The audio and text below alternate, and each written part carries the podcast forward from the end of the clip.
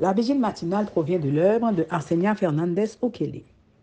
Ma fille, n'aie pas peur. Méditation quotidienne au féminin. La méditation de ce matin, aujourd'hui, 14 septembre 2023, est tirée de Matthieu 17, verset 6.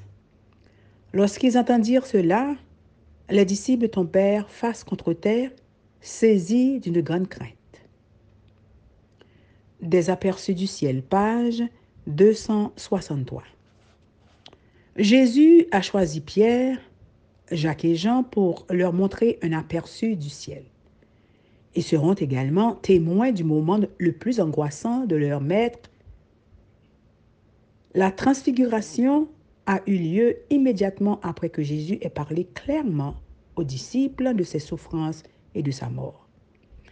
Ils étaient découragés car ils ne comprenaient pas le but de son ministère. Ils s'imaginaient en effet un Messie s'établissant avec un pouvoir terrestre et les libérant de l'Empire romain.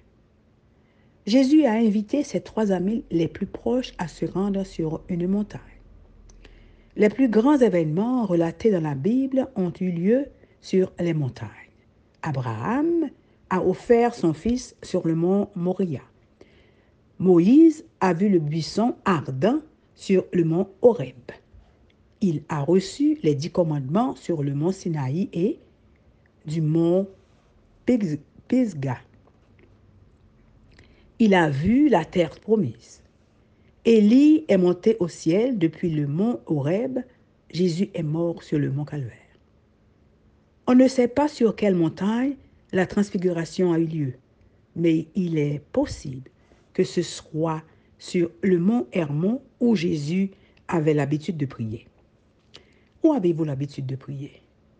Jésus cherchait une communion étroite avec son Père pour achever sa mission et il priait pour que les disciples aient de la force.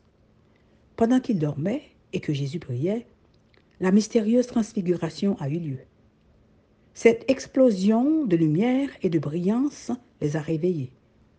Le visage de Jésus resplendissait comme le soleil et son vêtement brillait comme la lumière, laissant les disciples bouleversés et remplis d'une crainte révérencieuse.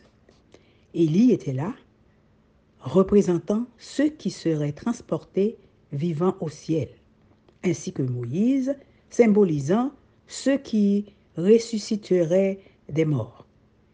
Il s'agissait d'une représentation des rachetés de tous les âges. Les trois amis étaient stupéfaits.